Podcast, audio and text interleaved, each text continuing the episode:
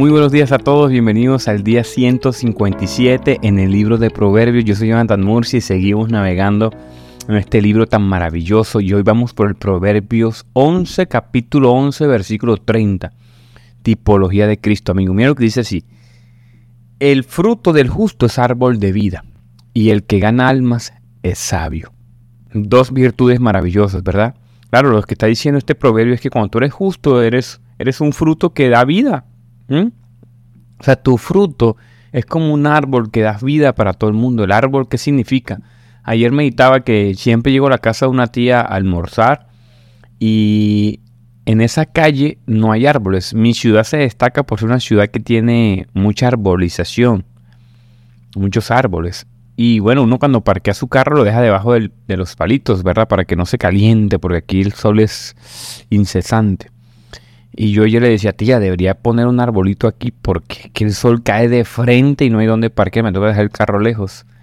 Y miraba eso, así es más o menos un cristiano, ¿verdad? Ese es el fruto, que da sombra, que da mucha, que da alimento, ¿verdad? Que da frescura. Ese es el fruto. Pero la parte más importante y tipológica de Cristo es ganar almas es sabio. Evidentemente, pues la teología cristiana entiende que nosotros no ganamos almas, nosotros somos, instrumentos de Dios usados por el poder del Espíritu Santo, que es el que da convencimiento al caído, el que da vida al muerto, pero nosotros somos simplemente un pequeño canal usado por misericordia y gracia a nuestro Señor Jesucristo. El hombre no puede ser salvo si no se le es predicado el Evangelio. Y a Dios le ha placido tener misericordia y usarnos a nosotros para tal tarea. ¡Wow! ¡Qué grandioso!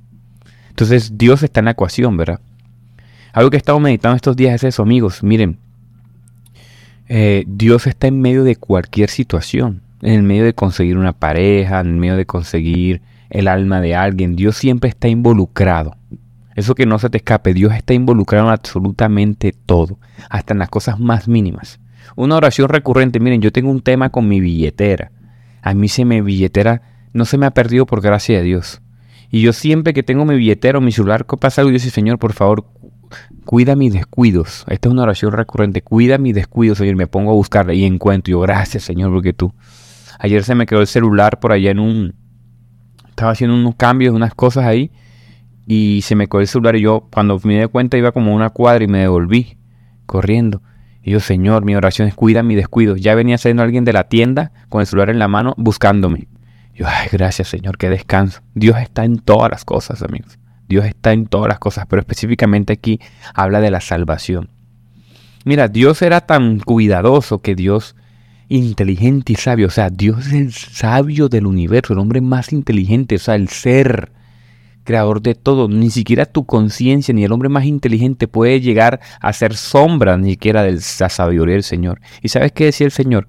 En Marcos 4:33 dice, Jesús empleó muchas historias e ilustraciones similares para enseñar a la gente, tanto como pudieran entender.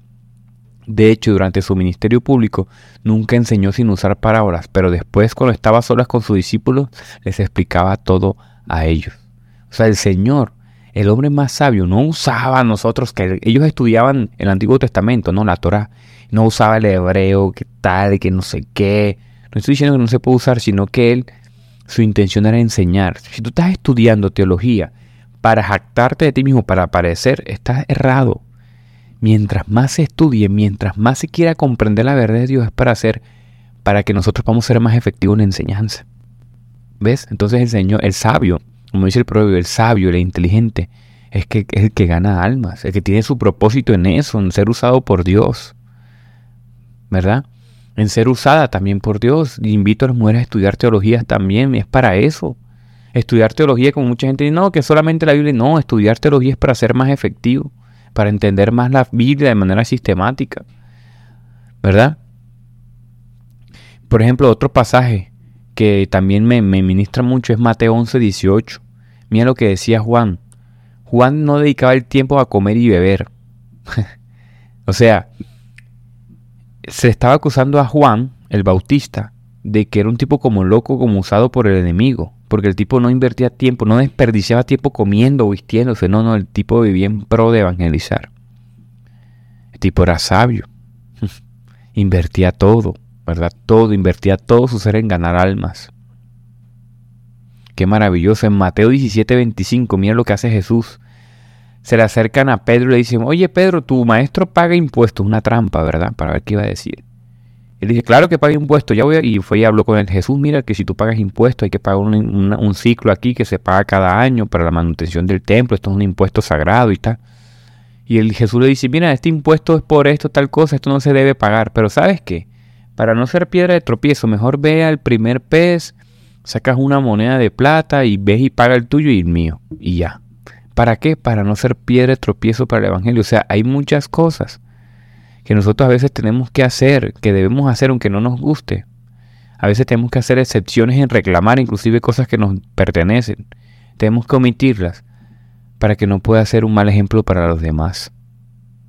¿Ves? Hay veces hay que hacer silencio entre injusticias, incluso a veces, dependiendo del contexto, ¿no?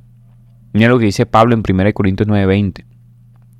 Cuando estabas con los judíos vivía como judío, cuando estaba cuando llevaba, los llevaba a Cristo, cuando estaba con los que siguen la ley judía, yo también vivía bajo la ley.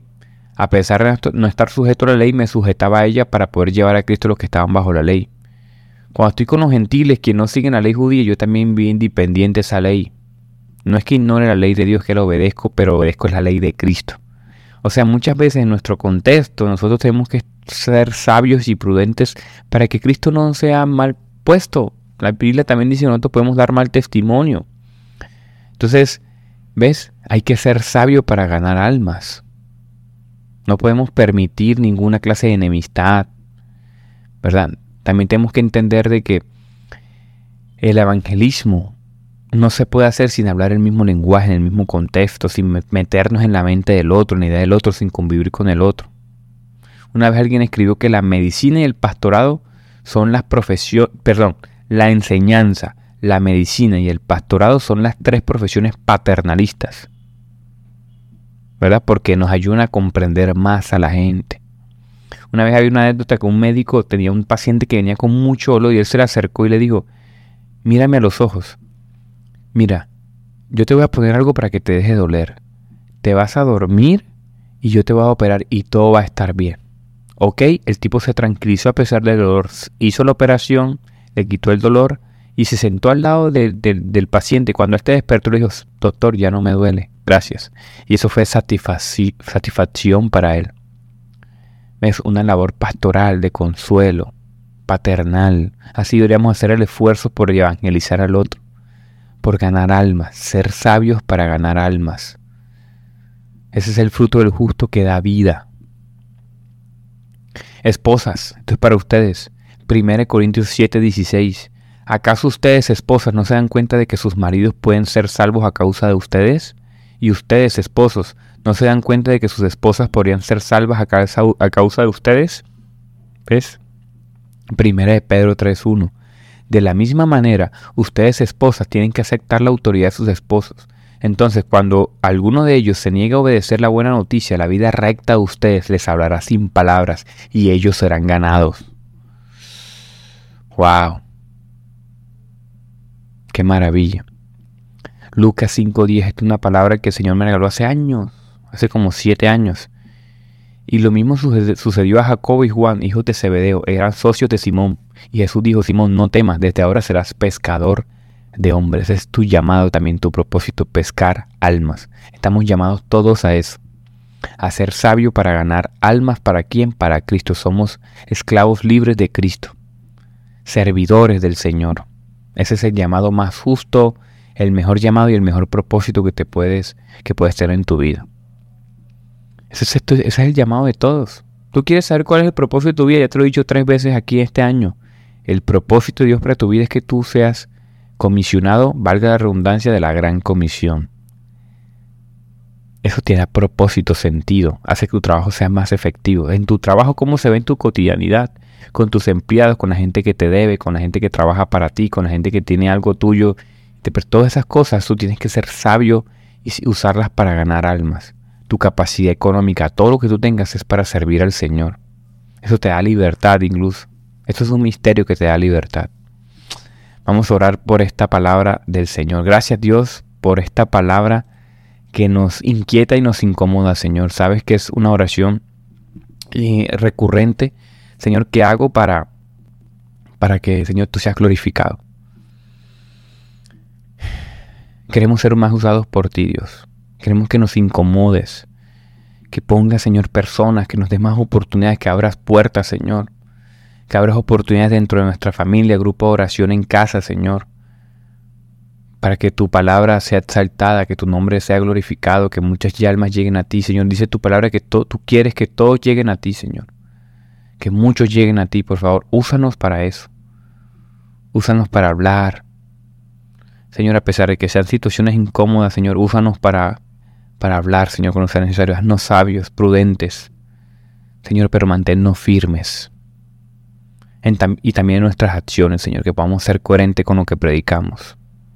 Es una de las mejores enseñanzas que podemos dar. Ser coherente con lo que enseñamos y decimos, Señor, y decimos vivir. Señor, pero también hablar. Va unido, Señor. No se puede solamente accionar. Muchas veces hay que hablar porque solamente por oír la palabra de Dios es que son salvos, Dios. Ayúdanos a ser coherentes, Señor, con todo ello. Te lo pedimos en el nombre de Jesús.